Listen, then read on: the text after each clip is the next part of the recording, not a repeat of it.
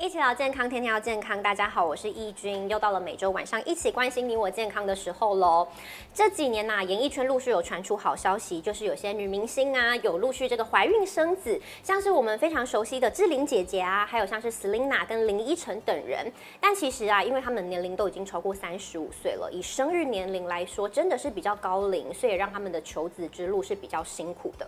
不过啊，这些都还是成功怀孕的案例哦。大家要知道，其实，在台湾有大约有这个百分之十五的夫妻是深受不孕症所苦的，也就是每七对夫妻就有一对哎有受到不孕症的困扰。所以呢，在台湾这个真的是已经演化成国安危机了。好，所以如果今天这这集节目你也是有想要备孕啊，或是希望可以成功怀孕的观众朋友，一定要好好听啊，因为毕竟这个不孕的原因，究竟年龄真的是原罪吗？还是说身体有一些隐藏的病灶，我们一直都不知道呢？今天我们非常开心，我们来到马光中医诊所，邀请到非常专业的林颖欣林医师跟我们大家分享。Hello，主持人好，各位观众朋友，大家好。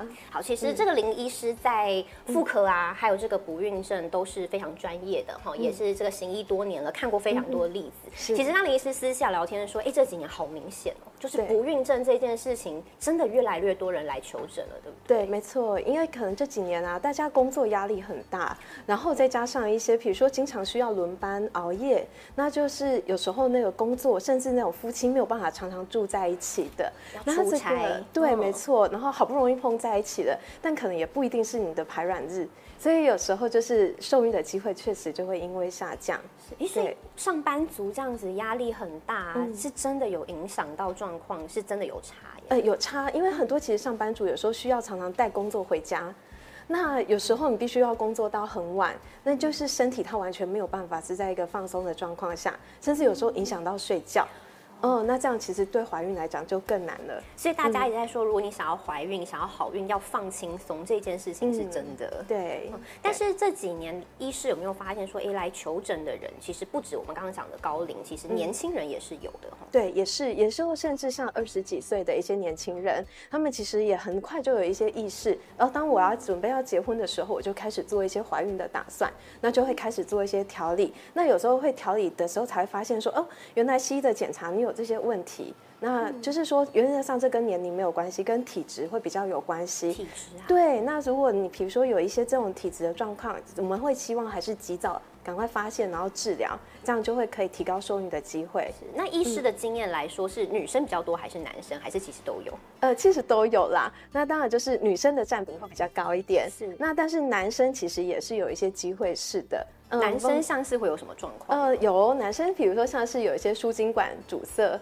或者像是那种无精症。这些其实都会影响到这种受孕的机会，诶，重点是这些男生都不知道，哎，对不对？呃，对他们其实要检查，这个要透过检查，所以他们原本都还是可以有正常的性行为。对对，哦，但是其实都是空包，但自己不知情，要来看了才知道。所以真的很重要是，如果有不孕困扰的话，夫妻要一起来看。对，没错。虽然说男生女生都可能会有问题，但是以这个医学科学的数字上来说，女生的状况可能真的会比较多一点，因为毕竟女生是要孕育九个月生命是非常重要，所以接下来有什么样的问题，我们就以女生的角度来出发，希望可以帮助到很多女性。但现在先讲不孕这两个字啊，以医学上来讲，到底是怎么样定义，怎么样叫不孕呢？呃，原则上我们现在医学上的定义不孕啊，就是说我们夫妻如果有正常同房的一个频率，那这种频率是一周两到三次。好，那而且你没有做任何避孕的措施之下，你没有正常，就是说在一年内没有正常的顺利受孕，那就是你有一个不孕的风险在。一年吗？一年有听说是半年，所以其实还有拉到一年。对，没有半年的话，大概就是说是一个高龄。就是说，如果你今天年纪你是在三十五岁以上的女性，那如果你有怀孕的计划，那你有努力尝试了大概半年，那你都没有一个正成功的一个机会，那可能就是会有一个不孕的风险。哦，所以刚才讲年龄还是真的有差，还是个硬伤。对，欸没错。原则上我们可以看到，就是说，大概在二十五六岁，它是我们一个如果有正常怀孕的机会，大概它可以有七十五趴。那但是呢，如果随着年龄越年龄越来越增加，大概到三十岁以上，它就会呃降到只剩下三成。几乎砍半呢。对，没嗯。错。所以其实年龄对女生来讲，确实是一个很现实的问题。那就是说，会希望说，大概如果开始有怀孕的准备的时候，真的就要去开始好好注意自己的一个卵泡的状态。是，所以真的黄金生育年龄还是在二十多岁一直到三十岁之前是最好的一个状况。你看到三十岁之后真的降非常多。对因为过了三到了三十五岁之后还是有几率，那这个真的就是体质好了。对，就是如果说你后天有在注意，比如说作息有正常啦，然后饮食也很均衡，你身体的体质状况不错，那其实有时候到四十岁以上，我们还是可以见到有一些自然受孕的妈妈。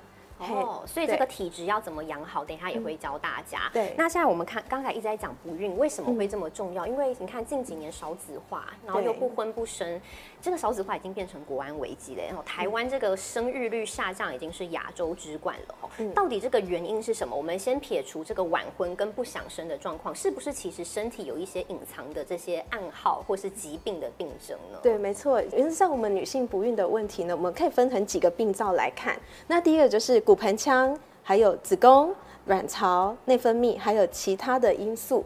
那我们先就骨盆腔的问题来看。那有一些女生呢，她是因为输卵管的粘连或阻塞，甚至有一些她是因为动过骨呃腹部的一个手术，所以它造成一个骨盆腔粘连的一个情况。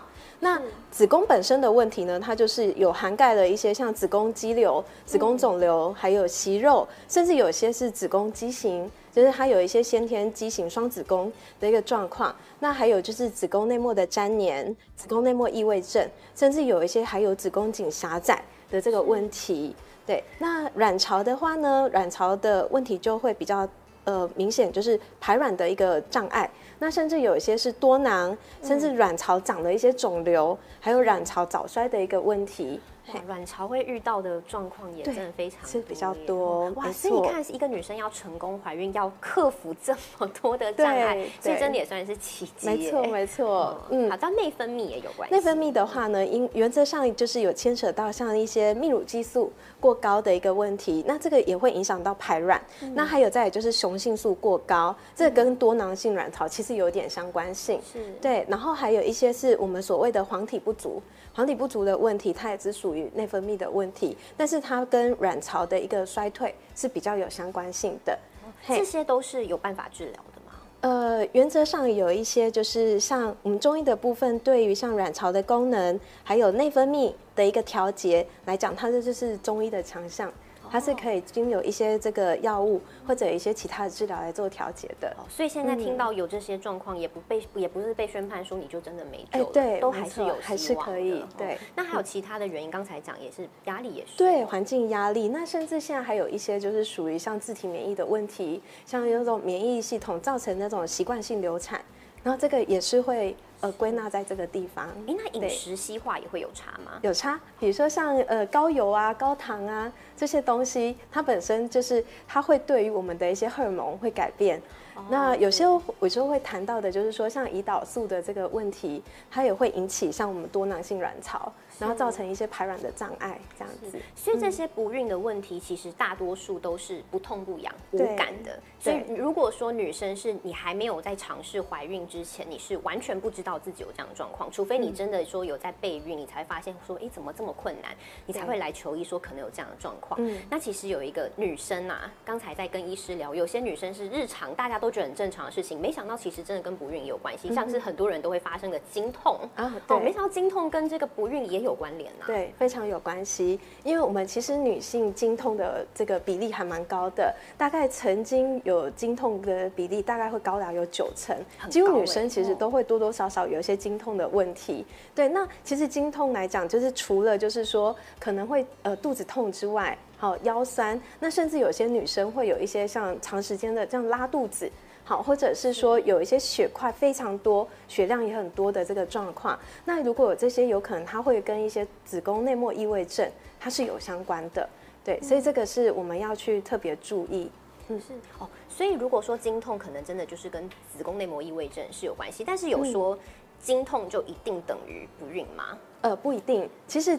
经痛，我们要去找出经痛的原因。那不孕的话，它原则上我们是把这些障碍排除掉，它就可以顺利的怀孕。所以原则上经痛不等于不孕。对，有些人他虽然会经痛，但是他也是很容易怀孕。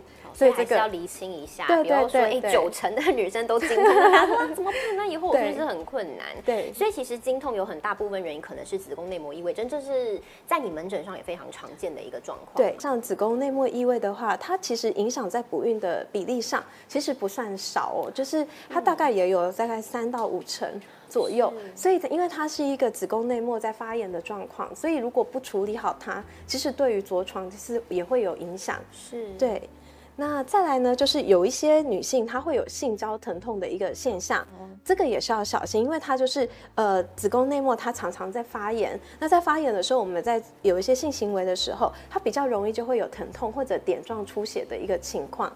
是，对。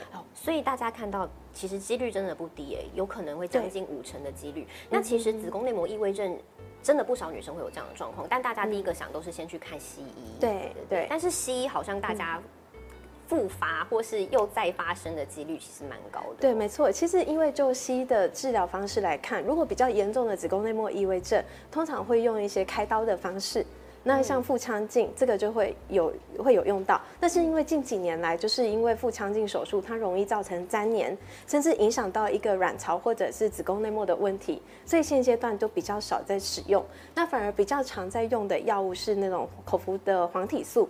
那一般像我们常听到的像异位宁或者右乳这些药物，这个都是属于这个在治疗子宫内膜异位。的一个用药，那它就是要让我们子宫内膜休息，然后让它可以减少发炎的一个状况。那一般服用大概可能大概三到六个月，甚至有的会再长一点。那之后有些人停药之后，这个经痛的状况就好多了。那但是也有些人还是觉得没有很好，他所以还是会来做一些我们中医门诊来求诊这样。所以中医其实也是可以看子宫内膜异位的。对对，其实也是也不少。OK，所以其实。不是只有寻求西医啦，就是大家可以多方尝试。如果真的治不好的话，也是有一个考量。但是刚才讲啊，除了这个经痛之外，女生更常发生的，每次都会觉得怎么又来了？女生的噩梦就是泌尿道感染。哦，泌尿道感染到底分哪一些？比如说我们看常看到就是尿道炎跟阴道炎嘛，对不对？对，没错。没想到这跟居然跟不孕也有关系。好，我们先来看一下。嗯。对，那我们来看一下这个图哦。其实我们女生的结构上来讲啊，我们的尿道跟阴道它其实呃接近，非常的接近哦。那就是那尿道的这个长度来讲呢，它大概也是大概三到四公分左右而已。对，所以如果我们有一些长时间的憋尿，那你的那个我们细菌会滋生，细菌滋生多了，它就会逆行往上往膀胱的地方走，所以它就变成尿道炎、膀胱炎。一起发作，嗯，对，那这样就是一个比较不好的这个情况。那再来就是说，呃，阴道炎的部分，阴道炎的部分呢，通常它就是阴道的一个细菌也是增加了。那通常增加的原因呢，就是有时候我们跟我们女生习惯性穿的一些比较紧身裤，这些是有关系的。那有时候太紧了，我们又流汗。流汗那个汗水里面其实都有细菌，然后再滋生上来，其实就很容易会引发这个阴道的一个发炎。对，所以阴道的发炎主要原因就是这个。闷热啦，细菌感染的状况，没错，还有包括免疫力啊，抗生素也有关系。对，有关系。像有时候我们有一些常常在吃抗生素，就是说你有一些上呼吸道感染，或者是那种呃久咳，对鼻子的问题，鼻过敏很严重，或者久咳，那有时候会有一些这种发炎的情况，经常在使用抗生素，它也是会干扰到我们的这个菌丛，就会让我们的好菌减少，就容易发炎。哦，那还有那尿道炎呢？发生的原因是什么？呃，尿道炎发炎，呃，容易发生的原因就是说，它因为清洁方式错误，就是通常，比如说像有时候我们都会说，哎，擦拭的时候，我们尽量不要由后往前，也尽量都是由前往后，这样可以避免把肛门的一个细菌带到这个前面尿道。嘿，那再来呢，就是说尽量不要憋尿。女生啊，好常发生，真的很难，因为连我们比如说医护工作的，其实有时候也是没有办法想上就马上去上，所以一般来讲，这个原因憋尿这个原因真的是非常常见。所以比如说像是空姐啊、柜姐啊，对，医师自己应该都其实都很 尿道炎的大宗。对，啊，我们后来都是尽量就是抓到空档就赶快上。对，因为一旦发炎起来，它很容易反复发作。嘿，所以其实这是一个很麻烦的问题。所以真的是，虽然说不要憋尿，但是对。尽量做到啦，因为这就是主因嘛，对不对？那促进这个阴道炎跟尿道炎，他们会有哪一些明显的症状呢？因为有些人会搞混吼。对它，因为它位置太接近了。像尿道炎的话呢，它会有一些像是解尿会疼痛的一个问题，那甚至它会有刺痛，会有一些灼热感。那再来就是频尿，就是哎，好像常常都想尿哦，但是就是都尿一点点。尿不干净那种感觉，女生应该都有这个抱着马桶离不开的 对对，就是离不开它，就好像尿完又没有尿完。对，然后再来比较严重一点，就是会有血尿，血尿的状况，甚至会有下腹的一个闷痛。那还有一个腰酸，常常就是莫名其妙，就是没有做什么，但是腰就很酸的一个问题。那再来最严重的就是它已经引发到发烧了。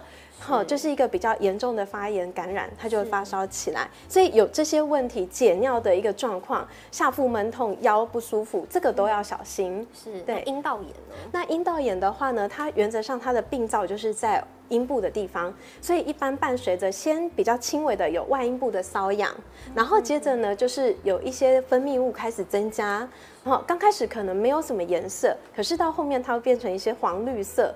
好，那甚至会有一些鱼腥味的一个状况产生，那这个都是一个比较开始会严重感染的一个现象了。所以其实最主要女生比较有感是尿道炎，因为它会痛嘛，对，尿尿会有问题嘛。但是阴道炎顶多就是痒，大家就会觉得说，哎，可能就是自己会好啊，但其实自己其实不会不会。对，那中医在这个方法就是在治疗这上面，因为很多人女生是一直反复发生的，中医是有办法可以来治疗的吗？呃，这个其实是可以的。像我们中药的话呢，有一些药物治疗，比如说有我们会用一些清热利湿，因为发炎本身它就是一个这种呃身体热的。一个现象，所以我们会用一些清热，然后有一些让这个尿液排得掉的一些方式。那甚至有一些这种尿道炎或者阴道炎，它会伴随着这种便秘的一个问题，嘿，它整个肚子是胀的，所以有时候我们会用一些利大便的方式，对，那把整个骨盆腔的压力解除掉，这样去减少我们身体的发炎。但是刚才讲到最严重的问题是，刚才讲阴道炎，很多女生是。没有这个警觉的，因为它不是那种会有疼痛感呐，所以很多人都会觉得说，哎，忍一忍就过了。但是没有想到长期这样子，或是不看医生啊，一直发炎，跟不孕也有关系吗？呃，有关系，因为如果就是说你的骨盆腔长时间在一直在发炎的状态，那它整个这个骨盆腔的循环就会变差。有时候卵巢的一个问题，比如说有的人就会开始，哎，卵巢排卵会疼痛。这些状况就会发生，排卵也会疼痛。呃，有些女生在排卵期的时候，它会造成一些排卵疼痛，就是会单侧，尤其是单侧小腹的这种闷痛感。那这个其实蛮常见的。那如果有这个情况，有时候也是要去注意平常的这个骨盆腔，你的那个状况它稳不稳定，有没有发炎的一个现象？对。哦。我我一直都以为只有经痛，没想到排卵也有可能会疼痛。对，那其实就代表你已经长时间忽略你身体一直发出的警讯，已经是蛮严重的状况。所以女生真的不能轻忽，对，因为女生真的太常见了。嗯，要还是要提醒大家一下，一定要想办法根治啦。对，那到底我们说到最后说，你看有这么多的原因，女生真的要面临的这个魔王好多。对，所以大家想要好运，其实保养也非常的重要。除了饮食之外，今天林医师有带来这个保养子宫。的这个健康操，你今天不管是你有没有想要怀孕啊，或是你正在备孕啊，这都非常重要，因为保养子宫本来就是女生必学的功课嘛。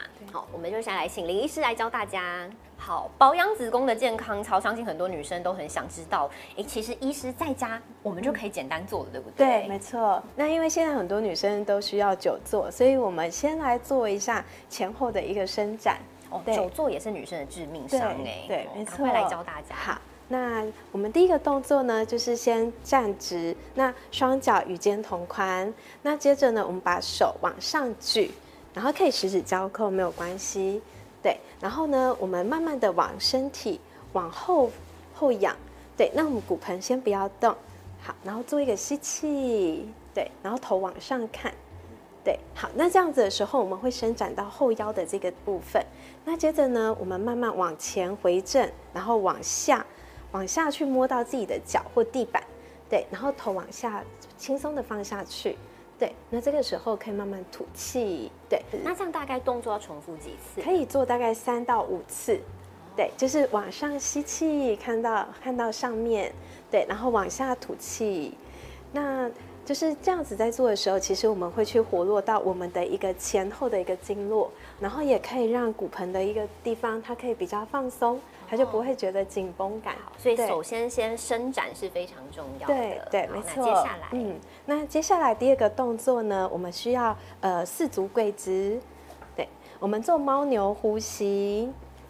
好，那我们四足跪姿做好之后，手呢，我们要食指张开撑在地板上，然后手肘、手腕都是要打直。好，然后我们第一个吸气的时候，我们把坐骨往上抬，屁股翘起来，对，然后再来头往上看，对，那我们的这个屁股呢，就是坐骨的地方，再继续往上往上翘，对，然后肚子往下压。对肚子要往对往往下压下沉的一个动作，这时候就会看到背部有一个这个幅度出现。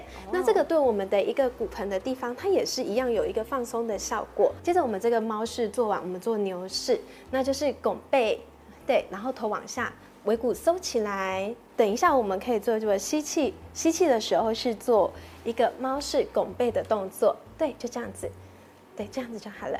好拱背的动作，然后吐气，我们就把背拱起来，吐气，然后头往下，下巴去找，对，下巴去找锁骨，你会觉得这个整个背就是整个延展开，它会比较舒服。一样是在放松骨盆腔的位置，对，而且它对整个我们的这个膀胱经，它还有一个放松伸展的一个效果。是，对，主要靠着这个背这样上下这样拱起，然后配合呼吸。对，没错，这其实也是非常简单，在家其实跪着就可以做，对，很简单。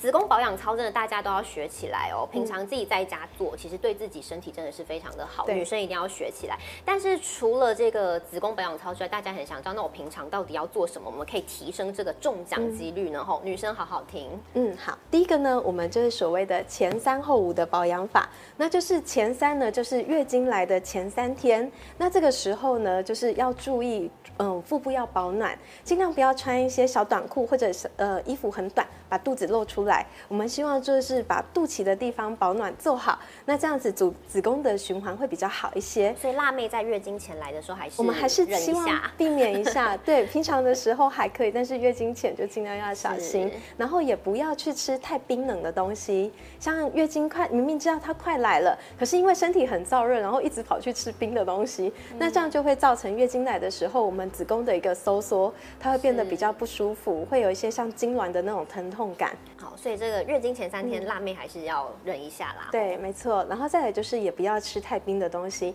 因为我们月经前其实就是因为黄体素的关系，体温都会比较高一点。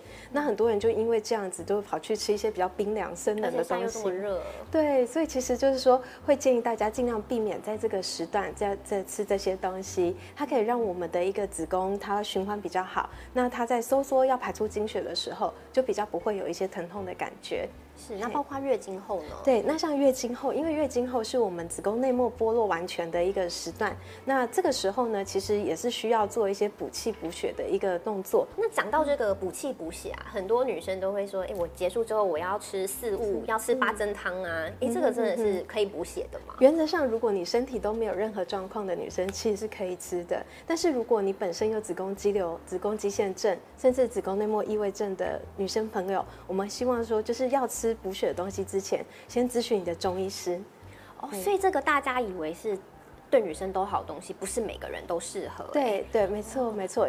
而且甚至刚才医生讲说，是不是你说如果有这样的状况，可能会越吃肌瘤会越长越大？对，因为其实我们在讲就是说，有一些这种我们有些中药，它其实本身也对一些雌激素荷尔蒙它有催化的作用。所以如果你吃了太多的这些东西，你无形当中在做一个这个肌瘤让它助长的一个状态，那就很容易会造成这个问题。你等于在滋养这个病灶，所以这个大家还是要注意一下。而且很多。女生也不知道自己有这些病状，然后就一直吃，反而很伤身。所以这女生真的要注意一下。因为饮食也非常重要，哎，对，饮食非常重要。尤其我们会希望说，就是现在人吃了太多的一些保健食品。其实我们在门诊上很常遇到问题，就是说，哎，我这个可不可以吃？这个就是很多种保健食品，但是一般我都会建议患者说，就是说，如果可以的话，还是以原型食物为主，就是让我们的三餐的营养均衡。那这样子，它的我们身体的机能状况就会比较稳定。那特别我觉得要提醒很多女性朋友，就是说，哎，有些蔬菜水果是很好，但是不要过量的去使用。就就是有些人他可能一餐里面他不吃肉也不吃饭，他可能就吃对，哦因为很多女生真的很怕胖，所以他就吃了很多的蔬菜，然后配水果。那其实这些东西过量的话，对我们身体它其实也是会有影响。那尤其是要备孕的女生，那我们要养好我们的一个卵泡。那我们身体的这个卵泡可以比较优质一点，然后就会希望可以多介入一些蛋白质，哦一些优质的蛋白质，对，不管是植物性蛋白或是动物性蛋白都是 OK 的。哦比如说像是蛋豆鱼肉类，嗯对哦都是优质的蛋白质。对没错所以蛋白质对医师来讲就是这个养卵的关键营养素，哦对真的一定要重注意一下。没错哦，那除了这个之外，还有五谷根茎类也是吗？也是需要少量的哦吃一些，是就是我们现在虽然说，哎，活动量可能没有这么多，所以像碳水化合物、五谷根茎类的东西，可能会觉得不不用吃到这么多，但是我们一般建议就是说，哎，可以吃的量就是你一餐大概四分之一的一个量，这样其实是可以的。比如说我吃一些糙米，或者是我今天不吃饭，我吃一些玉地瓜或者玉米，这些也都是可以算。对哦所以还是均衡非常重要，然对后原对型天然也很重要。对这是平时就要吃的啦。但是如果今天你已经有这个怀孕的打算，你想要养出好的卵子品质，刚才讲的蛋白质真的一定要吃，嗯不要减肥，减到最后伤了自己的这个小宝宝，对哦，真的非常的重要。好，今天非常开心，因为我觉得不孕这件事情真的困扰太多人了。很多人从年轻开始都会觉得说，哎，我应该是非常好重的一个年纪，没有想到现在。你觉得棒，哎，但是环境上的考验也是非常非常的多。我们刚才讲大魔王真的好多，多环境啊、压力啊、工作啊、饮食啊，吼，挑战真的非常多。所以从平常要怎么样来保养啊，哦，还有饮食要怎么样吃啊，都是非常关键的。今天跟大家分享非常多，希望大家有学到，也记得把直播分享出去，希望大家诶都有受到这个受益一下哈，让我们可以养出好运体质。谢谢林医师，谢谢拜拜。拜拜。